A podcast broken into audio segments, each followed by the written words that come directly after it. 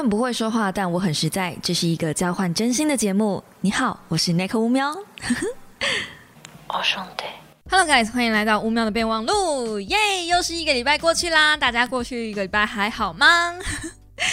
这个礼拜呢，我要来跟各位分享一本小说的全故事暴雷篇章。所以呢，嗯、如果你会想要看这本书叫做《什么荒谬年代》，如果你会想要看的话，那我觉得今天这期 Podcast 你就可以先跳过，跳过哦，跳过。对，那我会简单的先简介一下这本书，然后再开始详细的说故事给大家听。这本书的书腰写的非常夸张，就是本年度最颠覆观点的娱乐小说，破除都是为你好的魔咒。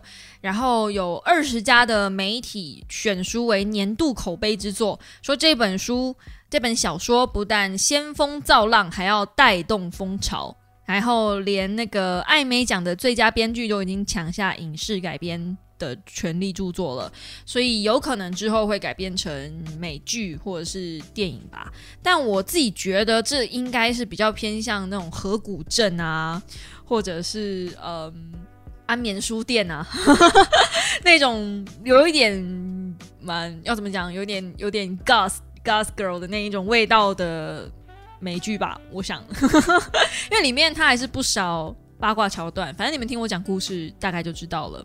那这故事是有关于什么呢？其实它里面有一点点种族的味道，然后呢，呃，有一点网络公审的议题，但是都不是绝大的重点。因为其实我觉得作者很厉害，虽然他有这一些这种很强的元素在里面，但是他最主要想要讲的是，都是为你好。这句话的魔咒，所以他从头到尾并没有把风向或是焦点模糊。我觉得这件事情非常厉害，因为你要知道，在一个小说、一个故事里面，通常有一些很厉害的元素，像什么网络公审或者是种族议题这种这种很好发挥的元素，通常小说的轴心会走偏掉，可是他完全没有，他完全都是在轴心内，就是他想讲的那个重点都抓得死死的。你要知道这里面的八卦之多，就是你你可以看到那个八卦、然后那个流动啊，那个人与人之间的交流啊，那个情欲啊。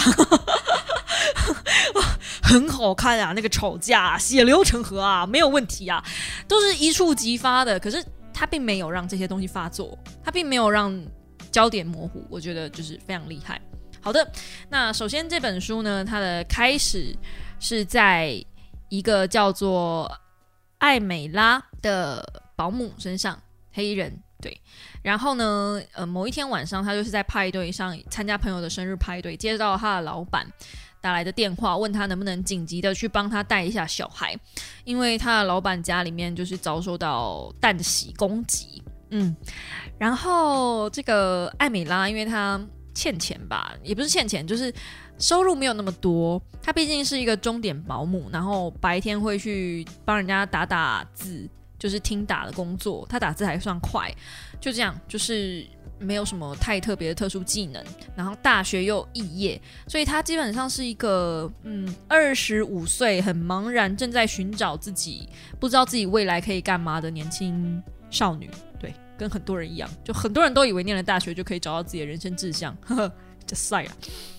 好的，那么艾美拉当然就是为了钱嘛，当然就跟五斗米折腰。那同时间呢，他的好朋友也陪他一起去，因为就要脱离那个 party，反正就他们也觉得那 party 开始失控了，就寿星自己都喝到有点懵掉、懵掉这样子，所以他们就去带那个小女孩。那他受聘的那个社区是一个很白人的社区，然后那个地方在宾州，宾州可能是一个相对保守的城镇，就是对比纽约来说，可能宾州就是还是有分一些种族的感觉这样。那那个区域呢，就是相对又比较保守的地方，所以他们对于有色人种会稍微警戒一点点。艾美拉他们又穿着，因为你知道刚 party 结束嘛，所以他们又穿着一身劲装，该短的短，该露的露，然后这样子带小孩，一定是会出事的嘛。女主角，哎，算女主角嘛，反正就是她的雇主，她的雇主叫做钱伯莲太太啊，我接下来会简称她太太。那钱伯莲太太呢，就呃请她的这个艾美拉带她的女儿去超市去稍微逛一逛，等一下再回来，就等警察做完笔录之后再回来就好了。那他们就去了，结果呢，他们就在超市里面就是闲晃啊，因为他们也没有买东西嘛，然后就听歌啊、跳舞啊，你知道那时候很晚了，突然间就被超市的警卫关心。对，那其实超市的警卫本来也没有注意到他们是一个嗯，那个时候去买宵夜的正义太太。正义魔人哦，去跟那个警卫讲的。那这个警卫其实就也是白人，然后就比较嗯不客气，就问他说：“这个小孩是你的吗？”好，然后很明显不是嘛，所以他们就可能要打电话报警之类的。那艾美拉其实就很怕这个事情闹大，而且她也很怕他们把小孩带走。她是保姆，她要负责这小孩的安全，怎么可以没事就把小孩带走呢？那这一切的过程就是被另外一个白人男子。拿手机录下来。那其实艾美拉从头到尾没有做错任何事情。那就法律而言，她也嗯站得住脚。所以当艾美拉就是不知道该怎么办，就是打电话叫那个嗯钱伯廉先生来帮，就是帮他说话的时候，这件事情才舒缓开来。但是这个钱伯廉太太呢，就是我们的女主人翁吗？会很紧张，他的保姆就此不干了，因为是他叫他去那个超市的。那为了表态立场，他也说从此以后他也再也不去那间超市的。他要他宁愿到很远的超市去买菜，他也不愿意再去那间超市，因为他觉得那间超市很无理、很不礼貌。好，那接下来我们就来介绍一下这个千伯莲太太。千伯莲太太呢是一个企业家，嗯，然后她专门。在帮女性发声，他有一个呃平台叫做“为她发声”，那个“她”是女字边的“她”，然后她会专门做很多的女性运动，并且会去演讲，主要宣传的就是所有女生、男生能够做得到的事情，女生也能做得到。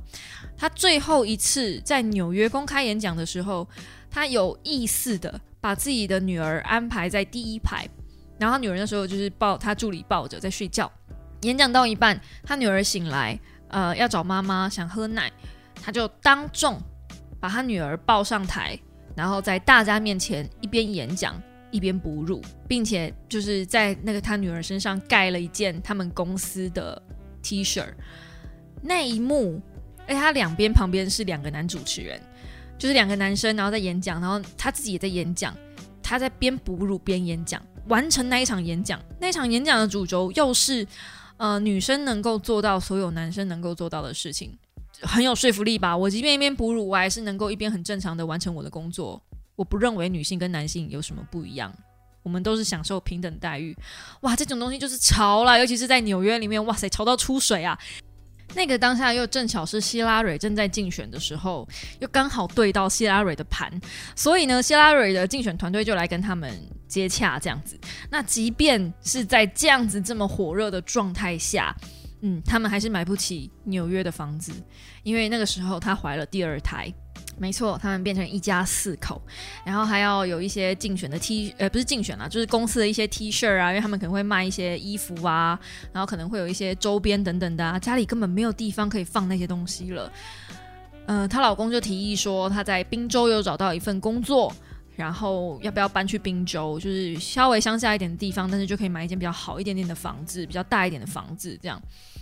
老婆当然不愿意呀，就是钱伯廉太太当然不愿意，因为她所有的朋友跟生活都在纽约，她在纽约是呼风唤雨的。可是她如果搬去滨州，就变成某某人的太太、某某人的妈妈啊。不过确实是没办法，因为家里真的没有办法再就是有多一个人口的空间了，是他们就只好就是迫于无奈就去了。那去了之后呢？嗯，他原本以为他找了一个保姆，他可以有更多的时间来写作，因为像这类型的，你知道，演说家，他算是演说家了，他其实是需要一些，嗯，算是名片作品集这种东西吧，而且也跟出版社就是约好了，他们总是要就是出一些出版品这样，好的那种东西，但是他就是写不出来，他就是就是在一个自己。啊，相对来讲没有那么舒适的环境吗？嗯，每次他只要把小孩交出去之后，他就开始喝酒，他就压力也很大吧？我想。他就觉得自己脱离了他自己的舒适圈跟生活圈，不知道自己在干嘛，生活步调慢下来了，觉得好像什么事情都可以缓缓在做，反正还有时间。他一直都是这样想的，反正我还有时间。自从那个超市事件之后呢，嗯，他就把焦点转移注意力到他们家保姆身上，就是艾美拉身上。他觉得艾美拉就是自己的一家人，不可以让他受到委屈。他。想尽办法要靠近艾美拉，想要认识艾美拉。可是艾美拉对于他的态度会比较像是我今天就是来打工赚钱的，因为你你知道吗？就是钟点费。那艾美拉有艾美拉自己要担心顾虑的事情。你知道，对于艾美拉来说，她身边的每一个朋友都是大学已经毕业，而且都已经有可能有工作。年收也很高，然后他呢，他是在烦恼下一个房下一下个月房租有没有办法付得出来这样子的一个状态，所以他根本没有心思想要去呃跟钱伯莲太太打好关系，他觉得就是做好自己分内的事情，但是他很喜欢钱伯莲太太的女儿，因为他觉得那个小女生很聪明，永远都在发问，然后同时他也觉得这小女生好像很可怜，因为那小女生知道妈妈是比较喜欢。妹妹，而不是自己的，所以，嗯，反正他就是尽可能的去爱这个小孩，他想要把自己身上跟他的注意力其实都投注在这个小孩身上。好，然后那天晚上还有另外一个好事者拿着录影机录了他们超市整个吵架的过程嘛。那个男生叫做凯利，凯利后来在车上公车上遇到呃我们的女主角。艾美拉，然后他就问她说：“我有这个录影带，其实你可以把它发在网络上，那你就会红了。而且，嗯，你有这个东西，你还可以去告这一家的超市，一定站得住脚。”艾美拉就说：“她不想要这个东西曝光，因为在艾美拉的立场，她是一个连 Instagram 都没有的人啊，很稀奇吧？但是他不喜欢用那些东西。然后呢，他也觉得如果这个东西曝光了，呃，他的家人会担心他。”然后他的生活也会受到影响，他是已经有很多东西要烦恼了，他不想要再去烦恼那些多余的社群噪音，他不想要让那些不认识的陌生人来评断他自己的生活，不需要，因为连他自己都搞不懂他自己的生活到底应该是什么样子。嗯，那凯莉尊重他，所以就把那个影片交给他，然后自己的部分删掉。那凯莉是一个嗯。很不典型的白人男子，就他身边的人朋友都是黑人，可是他自己是白人。然后他是一个科技新贵，住在那种有有管理员的那种大楼里面，就生活相对豪华。然后凯莉也表明了他自己很喜欢艾美拉，因为他觉得艾美拉那天很勇敢，然后就对他展开追求。两个人也确实交往了。交往了之后，他就问艾美拉说：“建不建议他年纪比他大一些？”呃，可能不止一些，就是他们两个人之间差大概七岁，然后艾美拉觉得无所谓啊，年龄差还好吧，而且是男大女小，所以她觉得还好，那也没有怎么样就在一起了。而且凯莉是一个算是幽默，然后风度翩翩，而且社交礼仪拿捏的很到位的人。那毕竟她长时间都跟黑人混在一起，所以她觉得就 OK 没有问题。但是言谈之间，你还是可以感受到，嗯，凯莉有一种。他看似要帮黑人说话，但他的心中还是有分得出我是白的，你是黑的这种感觉。但是他都会站在正义的一方，觉得自己应该要帮这票人发声。对凯莉而言，这也是某一种歧视，只是他自己没看清楚而已。某一天。艾美拉就送了钱伯莲太太的女儿一只金鱼当她的生日礼物，然后她女儿小女儿也非常非常喜欢那只金鱼。可是好景不长，那只金鱼刚好在万圣节的那时候死掉了。钱伯莲太太发现那只金鱼死掉了，第一个反应是把那只金鱼藏起来，并且打电话叫艾美拉再买一只一模一样的过来。可是那一天是万圣节的早上。好，晚上他们是要去嗯跳舞课上去表演的，呃下午要去跳舞课上表演，然后晚上要去要糖果的，所以他的行程基本上是卡死，没有办法动的。呃，艾美拉就确认了一下，说如果他去宠物店买那只金鱼的话，就没有办法带他女儿去跳舞了，这样没有关系吗？前不久太太说没有关系，因为这样子最好，他不想要在早上的时候，呃，就是看到他女儿大受伤、哭啊，在那边闹啊的样子。他觉得这样子比较好。这件事情彻底惹毛了艾美拉，她觉得你居然没有办法信任自己的女儿去面对死亡，你居然用欺骗的方式，而且他们已经排练好久了，就是在跳舞课上要表演的东西。那因为你的一句话，因为一只金鱼死掉，他宁愿让他女儿翘课，不愿意去去面对表演，然后自己本来还买了一些小东西要给这小女生，也都没办法了。算是我自己看到的一个很大的事件，就是从这个事件开始，艾美拉开始对钱伯莲夫人的评价有了急剧的大下跌。嗯，可以这么说吧，就觉得他是个标准的有钱人，然后只是想要用钱来解决所有的事情。与此同时，呃，凯莉说了一个他前女友的故事。他前女友也是一个曾经是个很有钱的人，有钱到他。只坐过头等舱，没坐过一般的飞机，所以他去呃同学之间去坐飞机要去旅行的时候，他是直接坐在走道上，然后要等人来帮自己服务，还有就是搬行李。偏偏那些东西都是在头等舱才会出现的事情，可是他不知道，他以为其他舱也是这样，就是一个这么有钱的有钱富家公子呃富家公千金，对，结果这一位富家千金呢？哎嘿，就是钱伯莲太太。那钱伯莲太太跟呃凯莉分手的原因呢，很简单，就是钱伯莲很久很久以前不叫钱伯莲，叫做丽丽。那个时候跟凯莉交往的时候，丽丽呢，她把自己的家里的密码跟地图画给了凯莉，然后希望那一天晚上他们能够发生第一次。结果这封信不知道怎么着就。流出去了，反而让几个黑人，也是学校的明星，然后跑来他们家，运动明星那种，就是跑来他们家胡闹瞎闹。可是那天晚上，他是有跟凯莉发生那个关系的，所以他正发生完之后，他正沉浸在那种被爱的感觉之后，马上就看到有几个黑人闯进他家，然后甚至有他家的密码，他愤怒到不行，他觉得是。嗯，凯莉把这个信转交给或者流露出去给那些黑人，给他的黑人朋友们，然后也不尊重他，怎么怎么可以跑来他们家开 party 什么的，又没有经过他的同意，所以他就报警。凯在凯莉的立场是，你有必要报警吗？因为警察来了，有他的兄弟有一个没跑掉，叫做罗伊的没有跑掉，罗伊身上还有骨科碱。所以就被警察直接抓了起来，然后他的球员资格跟奖学金也都取消了。对于罗伊这个人来说，影响超大，本质上可以说是莉莉毁了罗伊的一生啦。那因为罗伊刚好就是学校的明星球员，所以等于这个莉莉呢，就跟全校最有人气的人杠上。嗯，他通常不是什么好事。于是他的高中生活本质上就毁了。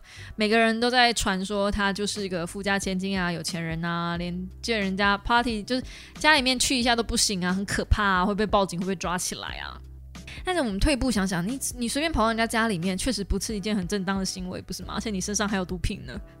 但是大家不会这么想，大家就是呃站在风气是站在有人气的人的那一边。对，不是站在真真相跟事实那一边。Anyway，呃，丽丽就是钱伯莲太太，把这件事情怪在凯莉身上，她觉得都是凯莉的错。那也因为这样，所以他们两个分手了。然后分手的时候，凯莉对他说了一句话，说：“如果可以，我希望我们的人生不要再有任何的交集。”就是这么一句话，伤透了丽丽，也就是钱伯莲的心。好，所以回到现在，那是高中时代的事情了。回到现在。他们彼此还不知道，他们的人生突然因为艾美拉而有了交叠。直到某一天的感恩节，因为大雪纷飞，飞机没有办法起飞了，所以呃，他们就钱伯莲为了出于善意嘛，而且他很想要多认识一下艾美拉。他就把他的好友从纽约叫过来，然后叫艾美拉留下来，在他们家吃感恩节大餐，同时邀请艾美拉带她的男朋友来。那当艾美拉带着凯莉出现在家门口的时候，钱伯莲太太真的是差一点骂脏话，但是没有。对他们三个人，我们的三三个男主角、男女主角们就相聚了。这样，我就说吧，这这个这个故事很八卦。所有他的朋友们都听过艾美拉的大名嘛，就大家都想认识这个保姆到底是有多好，可以把他们的朋友迷得团团转这样。那嗯，他马上就去打招呼打 pass，说那个人是我的前男友。然后嗯，凯莉也去跟艾美拉打 pass，说那个人是我的前女友。就他们彼此都想要离开对方这样，因为毕竟那个时候真的是吵得不可开交，而且很难看。好。在感恩节的当下，他的朋友三个朋友里面有一个是大学，哎，大学吗？好像反正我我忘了，好像是国中还是高中的校长，对，反正就是校长。然后就问艾美拉有没有对自己对于自己的人生有没有什么计划，或者是有什么想法，有什么规划这样？因为如果是大学，他们不知道他们大学还没有毕业或者是肄业。他就觉得，如果你要考研究所的话，啊，你现在可能要做什么样的准备啊，或者什么什么什么，就在试着想要用大大学校长，哎，大学校长吗，到底是什么校长？我有点忘记了，是国中还是高中？反正就是校长的身份来给他一些建议。然后在在跟艾美拉聊天的过程中，艾美拉其实一直就有一点，嗯。窘迫吧，因为就被发现他自己其实没有任何的规划，他没有想要再往上念，他也不知道自己是不是应该要完成大学学业，然后他也不是很确定自己的人生应该要往哪里走，他就觉得只是想要，他很单纯，只是想要有一份全职的工作。然而他现在还困在这里做钟点保姆，因为全职工作才有社会福利呀，才有一些保健保啊那一些的。对于呃。即将满二十六岁，二十六岁他们就不能挂在父母的健保底下了。就是对于即将满二十六岁的他来说，这件事情非常重要。如果没有健保，他接下来看医生或者什么的，其实都会比较麻烦，而且会贵很多。好，那，这是他抗胜的点嘛？当然也是抗胜说，这接下来房租可能会变贵啊，等等的这些生活上的条件，还有他人生这究竟该何去何从这件事情。嗯，然后反正。这个大学校长跟他聊完之后，就去跟他的好友讲说：“哎，你这个保姆真的是一点规划都没有，我觉得他这样子不行哎，就是这个小女生这样子对自己的人生没有安排，我觉得不行哎，你要好好跟他聊一聊。你不是你不是在帮女性找寻自己的自信跟目标吗？他就是你的客群啊！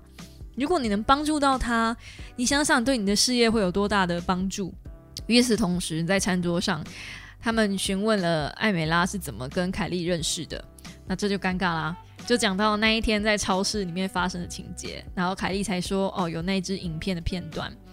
这个时候，钱伯莲太太听到有那支影片，她觉得凯莉只是想要利用艾美拉，然后她一直警告艾美拉，她她就在事后警告艾美拉不要再接近凯莉，而且还跑去。警告凯莉不要再接近艾美拉。凯莉也跟艾美拉讲说：“我希望你离开那份工作。”可是艾美拉非常喜欢那份工作，因为她真的很爱那个小孩。那个小孩在故事里面非常可爱，我只是完全没有提到他，但是他真的超可爱。好，然后，呃，钱伯莲太太看就是都不行嘛。我警告我的保姆也不行，然后我去警告那个男生也不行。最后他输了杀手锏。艾米拉有在他们家用过捉机，检查了。一些资料，所以有登录过自己的电子信箱，但是呢，他没有登出，所以钱伯莲太太就在他的电子信箱里面找到了那一支影片，然后请他的朋友把那支影片上传公开到媒体上，然后呢，然后艾美拉就火啦。就火火热热啦，大家都在提讲到那个女孩子怎样啊，那个黑人女孩多勇敢啊，等等的，然后多么不应该啊，等等的，你们知道，就网络网络乡民们就做乡民们该做的事情，然后艾美拉的生活就有了天翻地覆的大翻转。她本来是都找不到工作的，现在就开始有一些工作会找她，但是都是她觉得她自己做不来的工作，甚至有媒体愿意采访她，但她也不想接受采访。她最让她生气的是那支影片怎么会流出去？很显然的嘛，这支影片在他的认知里面就只有他跟凯莉有。那凯莉又希望他离开千波莲。这支影片如果公开了，对于谁有利谁不利呢？是不是？嗯，就是呃，钱波莲太太叫他去那个超市的，所以会不会影响到钱波莲太太呢？会不会是舆论有打算这样子的操作呢？他的朋友们，呃，当下给他的。的第一个直觉就是，是不是是你那个男朋友把他流出去的？哇，艾美拉就再也不想见到凯莉了。他其实他转头去找就是钱伯莲太太嘛，然后钱伯莲太太嗯跟他讲说，就算有这支影片流出，我觉得我也不会 fire 你，反而我愿意给你全职的工作，从下一次工作开始，元旦开始，你不再是终点保姆，你是我的全职保姆，我会呃好好照顾你，而且我会给你呃就是够多的薪资，我要给你够多的福利等等的。到这个时候，艾美拉都还不知道流出影片的是钱伯莲太太，然后钱伯莲太太还安排了一个，因为她老公就是主播，当地的主播，然后安排了一个就是访谈，要访谈艾美拉，要让这件事情就是好好的落幕这样子。艾美拉对此很感谢啊，就就就在他们家要做这个采访的动作的时候，他的朋友悄悄的跟艾美拉讲说：“诶，我听到那个钱伯莲太太说，我这样做是对的吧？”跟跟另外一个主播这样子讲，哎，那个影片好像不是你那个男朋友流出去的。他们细想了一下，才想到，对，那一天他没有把电子信箱登出，他吓都吓得半死。然后他想说怎么办呢？可是他需要这份全职的工作啊，因为再过几天他就二十六岁了，他就会失去他的健保。与此同时，绿党这里面翻绿党啦，但是其实那个时候跟希拉蕊竞争的另外一边不就是 好绿党？绿党就打电话来问他有没有意思要去当他们的就是小帮手这样子。然后虽然价格比较低一点点，就是嗯薪水比较没那么好，但至少是一个全职工作。艾米拉就二话不说接下了。接下来之后呢，他就在采访上直接给钱伯莲太太很难堪的下马威，然后钱伯莲太太就对他吼出：“你怎么可以这样？我都是为了你好。”但是其实钱伯莲太太只是想要利用艾美拉重新建立一波对于她帮助女性这个的形象，可以让她的企业跟整体企业形象再往上拉一波。殊不知，哎，就没有了。当然，故事的最后没有写到钱伯莲太太后面怎么样，也没有写到凯莉后面怎么样。但是他们有写到艾美拉，最后艾美拉到后来二十八岁的时候，还有在路上再次看到她在意的那个小女孩，那个小女孩变成一个很懂事的小孩。这这些年来，她就安安稳稳的做那一份她当初最一开始找到的那一份助理的工作。而且他也没有打算要换工作，甚至他的主管还要找他去问他说：“你为什么没有想要跳槽？因为这是一份很烂的工作。我的工作就是应该让你想办法体会到这是一份烂工作，然后你要去找更好的工作。可是艾美拉也没这个打算，艾美拉就是觉得它就是一份工作，而我就是需要钱，我也没有野心想要更往上去做一些更厉害的事情，没有，就是想要过生活而已。就这样，全剧终。”这故事说真的没有到，嗯，听我这样讲可能会觉得哦，就是一个八卦这样子。但是你可以想象到，因为它里面有一些种族议题，然后有一些自以为自己对你好的那一种表现，不管是以男朋友的身份也好，或者是以妈妈对待女儿、以雇主对待员工的身份，你可以看到里面很多的矛盾，但他们其实都没有真的站在艾梅拉的。立场去想事情，也导致艾美拉对于很多的他们的安排也好，或者他们的盘算也好，其实都有点反感，但是都微微忍耐着。到最后，他忍无可忍的爆发，就是爆发在钱伯莲太太身上。那你就说钱伯莲太太她自己有没有什么大问题呢？其实她有蛮大的一个问题是，她当初怪那个男生。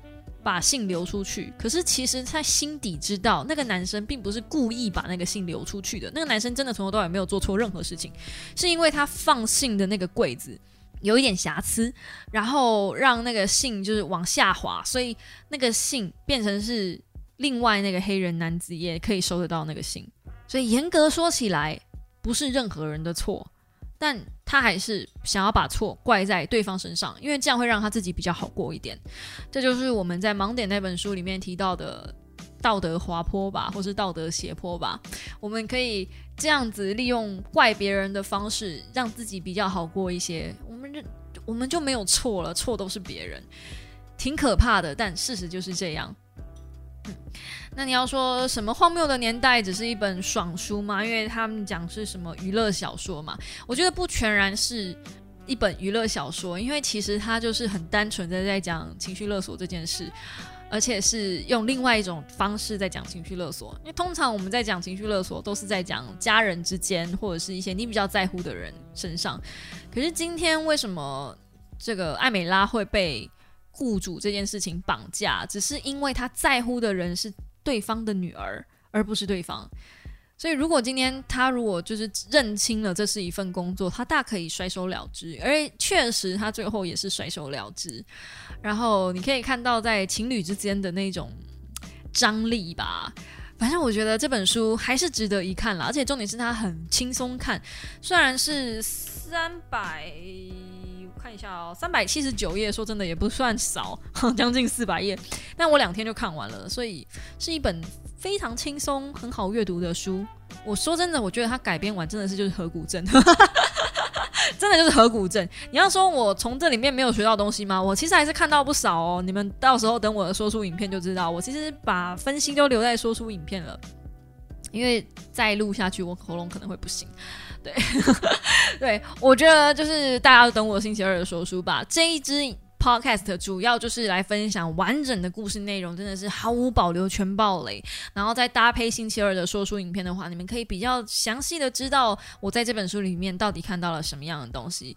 小说推不推？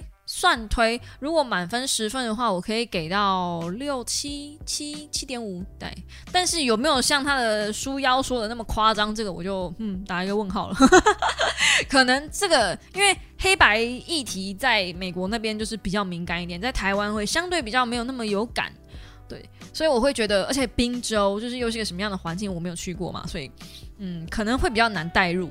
但扣掉这个东西以外，我觉得它的整体故事节奏什么，其实都是掌握的不错的。至少我从头到尾看完，我没有觉得无聊，而且一直有让我有那种看姐妹那部电影的感觉。就一部呃，也是跟保姆有关系的一部片。